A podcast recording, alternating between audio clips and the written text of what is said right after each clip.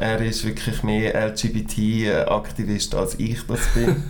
hat dafür gesorgt, dass am 26. September äh, die Ehe für alle durchgekommen ist, weil er wirklich alle Leute überzeugt hat, die nicht ganz sicher waren, was sie sollen stimmen Mies Coming Out.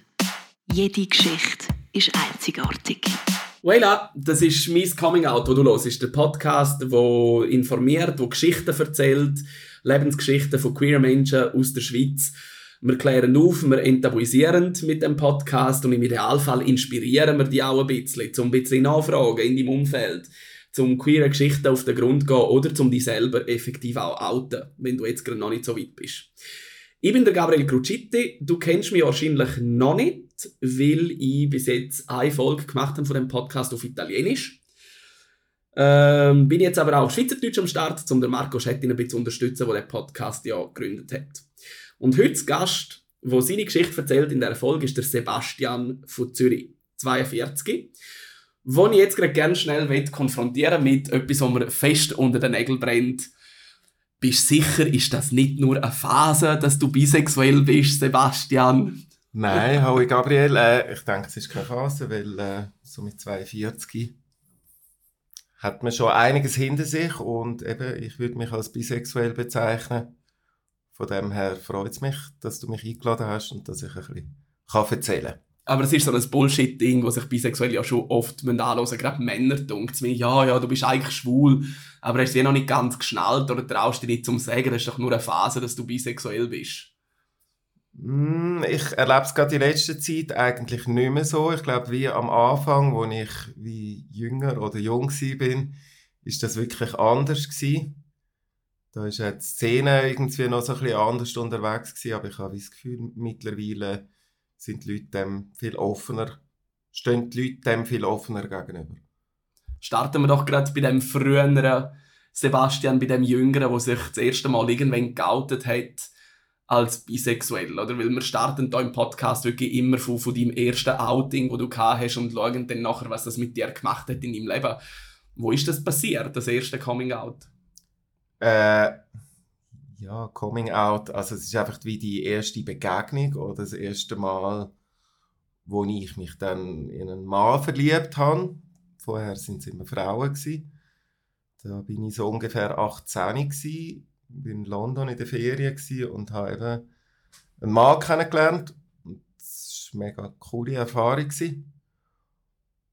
Und für mich ist es aber nicht wirklich so ein Coming Out gewesen, sondern es ist wie es war einfach wie eine Erfahrung. Ich, ich bin auch nie so aufgewachsen oder erzogen worden, dass es das und das gibt, sondern es ist wirklich mir von die Heime aus immer mitgegeben worden, dass das Leben verschiedene Facetten hat, dass die Liebe verschiedene Facetten kann haben und dass eigentlich wirklich das Wichtigste ist, dass man glücklich ist und so ist das irgendwie wie gewesen. Und das hast du von Anfang an so gespürt? Kein Moment vor Verunsicherung, wo du das erste Mal in einen Typ verliebt hast? Verunsicherung war, glaube ich, eher so ein anders. Gewesen, weil der Typ ist HIV-positiv war und das ist zur damaligen Zeit wirklich auch noch so ein eine Art ein Todesurteil gewesen, weil es hat die Medikamente, die jetzt ganz einen Haufen junge Leute nehmen, um nicht mehr müssen mit Präservativ oder Kondom zu verhüten die Medikamente, die antivirale Therapie hat es damals noch nicht gegeben oder sind wirklich so in den Kinderschuhen gesteckt. Und von dem her ist das eigentlich fast ein bisschen der grössere Schock gewesen. Unmittelbar. Für mich. Und dann aber auch eben so für mein Umfeld, eben zum Beispiel meine Eltern, meine Mutter, die eigentlich sehr äh, offene war, für sie ist das immer schlimm gewesen. Sie hat immer das Gefühl gehabt oder Angst gehabt, ich könnte mich mit HIV infizieren. Das also, war eigentlich fast stärker als alles andere drumherum. Du hast mit 18 in London in der Ferien einen Typ kennengelernt und nachher den direkt den Eltern schon vorgestellt? Nein, nein, nein, so war es auch nicht. Aber also eben, ich bin wie mega offen erzogen worden und aufgewachsen. Und nachdem wir uns dann immer wieder so ein bisschen gesehen haben, äh, habe ich es dann meinen Eltern erzählt. Wie haben sie reagiert? Magst du dich erinnern an den Moment? ich glaube, es ist völlig, es ist sehr unkompliziert gewesen. Also es ist wirklich, ich glaube, wie die andere Geschichte, das mit dem HIV, das, das hat wie so ein bisschen stärker gewogen, oder? Das ist wie so ein bisschen mehr im Raum gestanden. Aber das andere ist irgendwie wie nie so, so ein Thema gewesen. Ja, man ist ja schön, also offenbar nicht, weil sonst wüsstest du es wahrscheinlich noch. Genau. Also für mich ist wirklich so das Hauptsache glücklich sehr offen aufgewachsen. Eben, meine Mutter ist so eine alte 68erin, ich sage so ein bisschen hippie-mässig. Und eines von ihren Lieblingsthemen war Sexualität. Gewesen. Wir haben es dann amigs gar nicht mehr hören Mein Vater hat es überhaupt nicht mehr hören und sie hat es wirklich zelebriert und mit uns immer besprochen und von dem her ist das relativ leger gewesen. Wie hat denn dein Papa reagiert, wenn er nicht mehr so scharf drauf war, um über Sexualität zu reden mit euch? Und jetzt kommst du und erzählst noch, hast du einen Typ verliebt zu London. Ja, er war eher so ein der introvertierte Typ und hat eben wirklich nicht wahnsinnig viel jetzt über das geredet, aber ich mag mich auch erinnern, dass er ganz einen guten Arbeitskollegen hat, der mit einem Mann zusammen war und das war ein guter Freund von ihm. Oder auch eben ein Cousin, glaube ich, der auch homosexuell war oder schwul war. Und, und von dem her hat er eigentlich auch nicht so Berührungsängste oder Berührungsschwierigkeiten mit dem Thema ich finde es auch spannend, was du jetzt sagst, weil ich höre immer wieder in meinem Umfeld, auch im erweiterten Umfeld oder auch von mir selber, von meiner Geschichte, ähm, von Vätern, die eher Introvertierten sind und gar nicht so krass reagieren auf ein Outing. Und wo dann selber als Person, die out ist, auch schwierig ist, zum, zum rauslesen aus dieser Reaktion, ist es jetzt ein Problem und er redet darum nicht drüber mit mir oder ist es kein Problem? und er reagiert darum nicht. Also an was hast du gemerkt, irgendwie gespürt, dass es für ihn voll in Ordnung ist? Ich glaube, ich bin wie so zum damaligen Zeitpunkt habe ich eh irgendwie einen Weg auch eingeschlagen andersweitig, was so meine berufliche Laufbahn anbelangt. Ich bin wie von Heime wirklich eben mit 18 ausgezogen und habe mich wie eben emanzipiert, mein eigenes Leben gelebt und, und habe auch wirklich das Gefühl gehabt, das ist von ihnen oder eben auch von meinem Vater völlig akzeptiert worden. Mega schön. Das Vertrauen, der macht das schon gut und so ein bisschen so. Cool. Wie hast denn du für dich geschnallt, dass du bisexuell bist? Du hast gesagt, du hast vor, vor allem deine Frau verliebt als Junge, als Teenager und dann mit 18 zuerst mal in einen Mann ich, ich probiere mich reinfühlen in deine Geschichte, oder? Du bist in dem London, verliebst dich in einen Typ.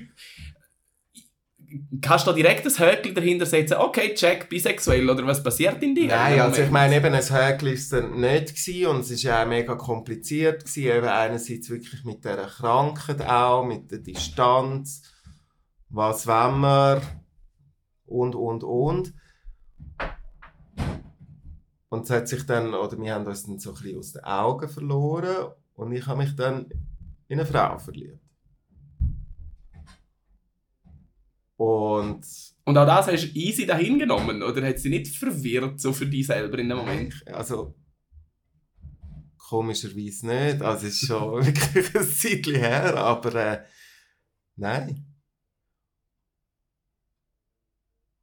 Und dann ist aber irgendwie wieder so ein bisschen ich glaube, es ist dann wie erst ein bisschen später gekommen, wo ich so ein bisschen wie gedacht habe, und jetzt, was, was ist jetzt das genau? Oder was läuft jetzt da? Und dann ist es mit dieser Frau, äh, also, wir haben sehr, äh, es ist so eine gute Zeit gewesen, aber immer so ein bisschen mit so Berg- und Talfahrten. Und irgendwann haben wir uns dann getrennt und ich habe dann wie so für mich gefunden, ich will jetzt noch ein bisschen mehr über mich Bescheid wissen und wie jetzt das so genau ist. Und ich mag mich noch erinnern, dass sie wirklich sie so traurig war und sie hat dann so eine Trotzreaktion auch entwickelt und sie hat dann gefunden, sie will jetzt auch schwul werden. Und hat dann lustigerweise, also äh, einer von unseren gemeinsamen besten Freunden zum Outing gedrängt. Wo schwul war, aber das noch nicht hat sagen Genau, er hat es wie nicht sagen, er war noch nicht so weit gewesen und sie hat dann da das Outing ein bisschen forciert. Was war denn das für ein Umfeld, gewesen, wo du dich da bewegt hast, so als junger Erwachsener, der sich ein bisschen kennenlernt, seine sexuelle Orientierung ein bisschen entdeckt? Bist du viel in der Szene unterwegs gewesen oder weniger? Was hast du für ein Umfeld gehabt? Nein, gar nicht. Also ich weiß nicht, was du unter Szene verstehst. Dass vielleicht am Wochenende gerne Freitag, Samstag mit ein paar Jungs in einer schwulen Bar bist. Nein. Also weißt, wo hast du dich bewegt in was für einem Umfeld mit so 18, 19, 20? Ja, ich würde einfach sagen, so ein bisschen in der alternativen Szene von Zürich. Es hat dort zumal, glaube noch einige besetzte Häuser gegeben. Es hat genau, das war so zu den Zeiten, gewesen, wo es noch, also wo die Bars früher zugemacht haben. Dann hat es die illegalen Bars gegeben, irgendwelchen Keller. Und, und, dort sind wir, oder dort bin ich halt einfach gewesen. Und viel auch so ein eben so Schnittstellen zu, zu, der Kunst- und Kulturszene. halt. Weißt du, ich frage auch darum jetzt nach dem Umfeld, weil als junge Person machst du ja selten so etwas nur mit dir allein aus. Du hast vieles Umfeld, wo sich austauscht und gerade als junger Queer suchst du ja auch ein bisschen so Peer-Gruppen von Leuten, die ähnliche Sachen durchmachen, die sich ähnliche Fragen stellen in Bezug auf die sexuelle Identität oder auch die Orientierung. Wer sind bei dir die Leute gewesen? Hast du ein, zwei andere bisexuelle, schwule, andere Queers in deinem Umfeld gehabt, wo mit ihnen über das hast können über die Erlebnisse, die du gehabt hast, dass die einmal gefragt hast, wo geht das jetzt her, nachdem du dich wieder in eine Frau verliebt hast und Ich weiß nicht, ob es, ja, also nur primär queere Leute sind, sondern einfach irgendwie offene hm. Menschen. Und mit denen konnte ich mich austauschen, ja. Ist nie irgendwie das Ding gewesen, dass du gefunden hast, du musst dir explizit ein queers Umfeld suchen, weil du sonst nicht Nein. so kannst sein, wie du Und bist. das ist eben, glaube ich, das ist wirklich auch noch so ein bisschen das Spezielle, also dass, dass ich nie das Gefühl hatte, ich muss mich irgendwie wie labeln. Ich muss nicht sagen, ich bin schwul, ich bin hetero, ich bin bi, sondern ich bin der Sebastian. Und das ist wie der Fächer, wo zu mir gehört, wo mich ausmacht. Und ich glaube, das ist wirklich auch so ein bisschen der Punkt, warum ich eben auch nicht so primär in diesen Kreisen verkehrt habe. Aber ich weiß, dass du mittlerweile auch ein mal in einer schwulen Bar oder einer schwulen Party bist, weil wir uns auch schon im Ausgang gesehen haben über Ja. gemeinsame Bekannte und so. Wann hat das angefangen, dass du dann ein bisschen angefangen hast, doch auch so das schwule Umfeld zu suchen? Ich glaube, das war erst so ein bisschen viel später gewesen und dann halt einfach eben über Freunde auch. Dann queere Freunde, ja. Hm. Und eigentlich erst nach der Trennung von meiner Partnerin, mit der ich zwei Kinder habe. Das ist ja etwas, wenn wir jetzt den Zeitsprung machen zu dir jetzt 42. Du. Ja, gell? Hast du schon nachrechnen, aber wohl stimmt. Was hast du gesagt? Du hast zwei Kinder im Teenageralter. Eine Genau. Tochter, eine ältere und einen jüngeren Sohn. Wie ist eure Familiensituation im Moment? Wie leben ihr? Hey, ja, wir sind so ein bisschen, glaube so ein bisschen ganz normale Familie. Also das ist ja heutzutage selten, wenn also so, wenn die Familie nicht eine Patchwork-Family ist, so. Äh, ich lebe vier Tage die Woche mit meinen Kindern zusammen und drei Tage sind es bei ihrer Mami. Ja, und das ist eigentlich eben seit der Training, also seit ich mich von meiner damaligen Partnerin getrennt habe, ist das so, also seit ungefähr 2011, 2012, Neun, zehn Jahre umeinander. 19 Jahre, genau. Ursprünglich haben wir ja mal gedacht, dass bei diesem Gespräch jetzt zwischen uns vielleicht auch dein Sohn dabei ist. Genau. Ist jetzt doch nicht gekommen, aber wieso überhaupt hätte er vielleicht wollen mitkommen Also, Er ist ja mega engagiert für Er queere Rechte und so. Ich finde das engagiert. wahnsinnig spannend. Genau. Er ist wirklich mehr LGBT-Aktivist als ich das bin. hat dafür gesorgt, dass am 26. September äh, die Ehe für alle durchgekommen ist, weil er wirklich alle Leute überzeugt hat, die nicht ganz sicher sind, was sie sollen stimmen aber wenn er das nicht von dir hat, wenn, wenn du sagst, er ist aktivistischer als du unterwegs, von wo hat er das? ich weiß es nicht, ich weiß es nicht. Aber es ist, wie man gesehen hat, wirklich bei ihm, dass das auch kein Problem ist für ihn. Also er hat mir zum Beispiel kürzlich eine Geschichte erzählt von einem Kollegen von ihm, der jetzt nicht mehr mit ihm in die Schule geht, wo eben auch bisexuell ist. Und er ist wie alt genau, dein Sohn? Elfi. Ja.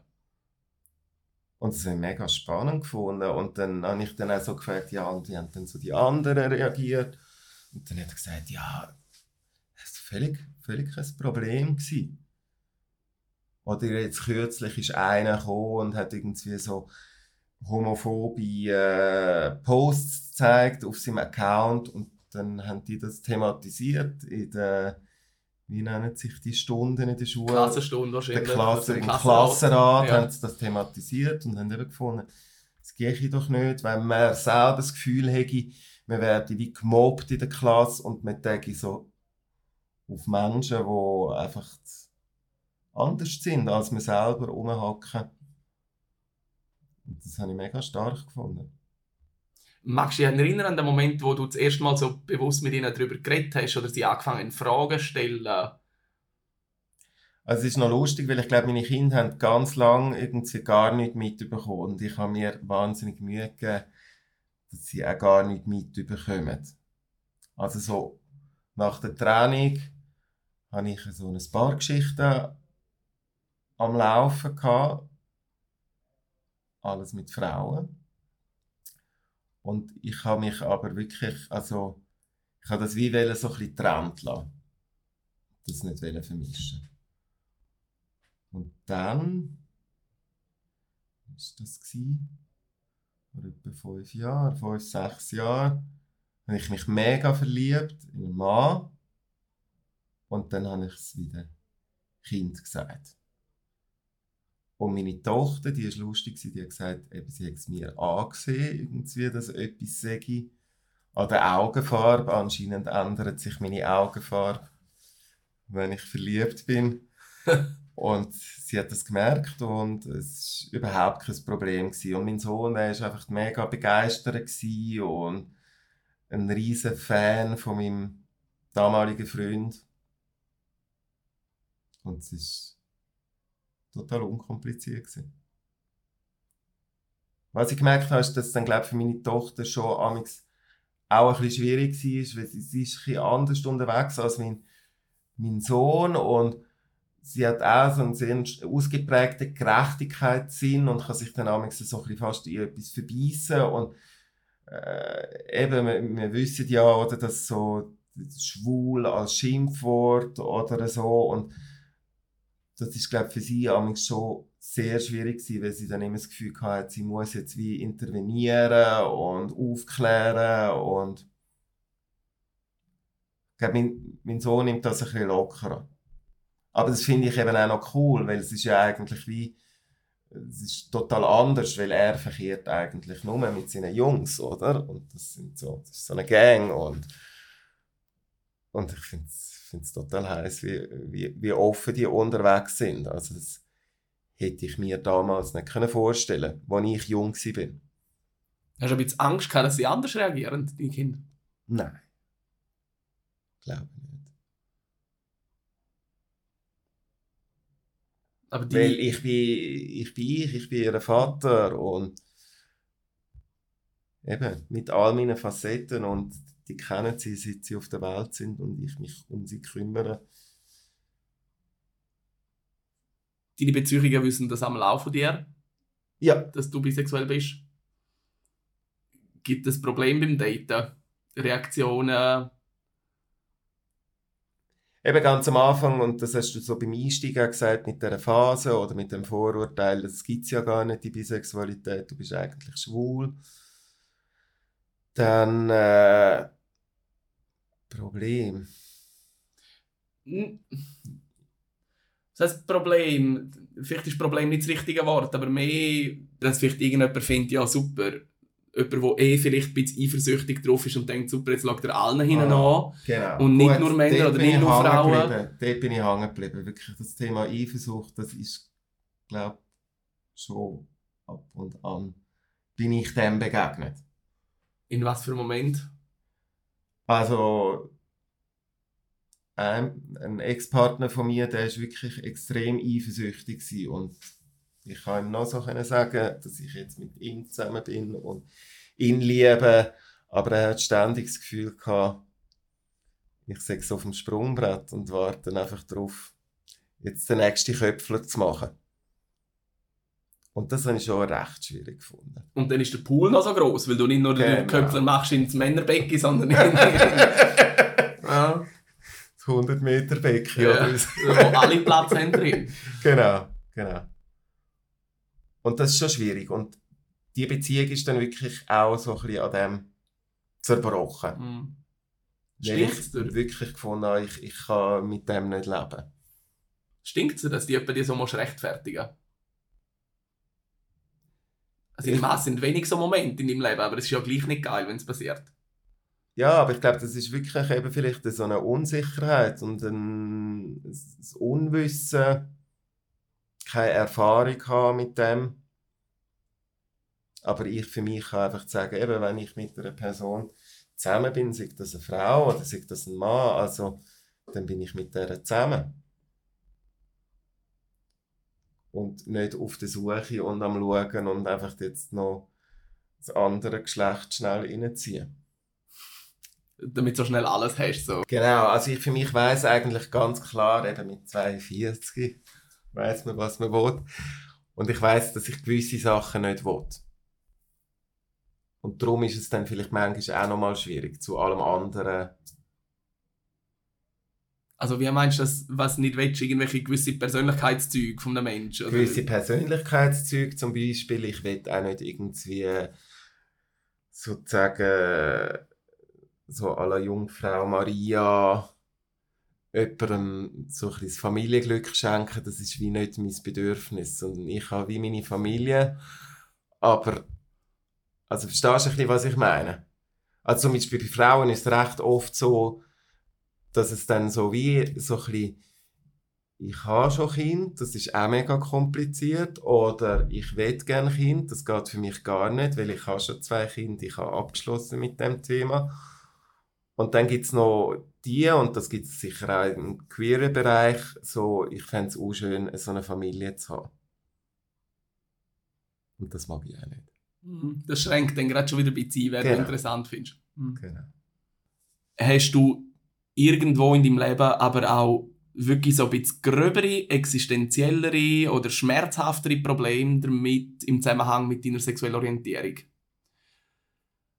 Oder Also- lebst du voll easy und findest, es ist absolut kein Thema? dass du Nein, also ich glaube, dass es wirklich kein Thema ist, das stimmt nicht. Ich glaube auch, aber es ist vielleicht aus verschiedenen Gründen so ein das Thema. Es ist nicht nur die Bisexualität, sondern es ist wie auch so ein bisschen die Vaterrolle, wo ich wie das Gefühl habe, es ist wirklich in unserer Gesellschaft leider voll noch nicht so angekommen. Dass das beides zusammengeht? Oder ist... Ja, oder einfach das Väter, also so, es ist alles sehr matriarchalisch ausgerichtet. Also sehr auf die Mutter ausgerichtet und weniger auf den Vater. Und manchmal sind ja vielleicht die Rollen auch so ein bisschen anders gesetzt. Also eben, man redet da von Gleichberechtigung, aber ich habe das Gefühl, das ist noch nicht wirklich angekommen. Das ist wie so ein bisschen der eine Punkt. Und der andere Punkt ist, glaube ich, schon, dass viele Leute, aber es ist auch so, ja, eben, ich mag mich erinnern, dass mein Sohn ja dann eben nach dem Outing, wo ich vorher erzählt habe, in die Schule gegangen ist und total freudig erzählt hat. Papa ist verliebt in einen Mann. Papa ist jetzt mit einem Mann zusammen, genau, und er ist der coolste Typ, was es gibt und sein bester Kollege und weiß nicht was. Und dann haben die Lehrpersonen so reagiert, dass sie sozusagen wie das Verhalten von meinem Sohn in Korrelation gesetzt haben, in Verbindung gesetzt haben mit der Situation von dem bisexuellen oder schwulen Vater. Also was für ein Verhalten und was für eine Verbindung? Ah, er ist einfach ein Bub in der Schule. Du kennst es ja als Lehrer, hat es nur Frauen im Hort, im Kinski, Lehrerinnen. Es hat ganz einen Haufen Lehrerinnenwechsel gegeben dort in dieser Klasse. Es hat zu einer unglaublichen Unruhe geführt, wo meinem Sohn nicht gut da hat. Aber es ist nicht das der Fakt gewesen, sondern der Fakt ist gewesen, dass er eben vom Verhalten ein bisschen aufgefallen ist, anscheinend, weil sein Vater einen Mann liebt. Okay, also der Vater ist jetzt auf einmal mit einem Mann zusammen, darum Genau. ist der Bub ein bisschen zufällig in der durcheinander, oder? Und wie reagierst du auf so etwas? Hey, das habe ich, das habe ich wirklich mega schwierig gefunden. Ja, kann man vorstellen. Und ich mag mich auch erinnern, dass dann die Lehrerin ist nicht zu mir gekommen, sondern sie hat wie meiner Ex-Partnerin gesagt, äh, mein Sohn sei jetzt so durcheinander, weil ich mit einem Mann zusammen bin. Aber ich habe es schon krass gefunden. Ich habe dann auch versucht, eben so ein Gespräch zu suchen Mit der Lehrperson. mit der Lehrperson und mich auch so ein bisschen versucht zu erklären. Ja, zum damaligen Zeitpunkt bin ich, glaube ich, ein bisschen auf Granit gestoßen. Mhm. Ich glaube auch, vielleicht, vielleicht habe ich auch nicht gut reagiert, weil es hat, es hat mich wirklich emotional mögen. Hast du einfach Pech gehabt, quasi in dieser Situation oder gibt es noch andere Momente, wo ähnliche Sachen passieren? Also so ein bisschen in die Richtung habe ich schon ein paar Erlebnisse gehabt, die wollte ich vielleicht auch gar nicht Mhm. unbedingt Ja. ausführen, weil weil ich glaube, sie sind vielleicht auch nicht so interessant oder würden so ein bisschen den Rahmen sprengen. Aber mir nimmt noch Wunder, wenn du sagst, es gibt ein paar so Sachen, hast du irgendwann ein Arsenal an Reaktionen, an Antworten, an, was nicht, an Mechanismen, wie du denn die verhaltest in einem Moment, um dich nicht zu Tod aufregen? Oder tüpft es dich jedes Mal wieder so? Ich glaube, es ist wirklich Lehrperson. so ein bisschen besser geworden und Mhm. ich, ich nehme es mit Humor, eben zuerst mal ein paar Mal tief durchschnaufen und mit Humor.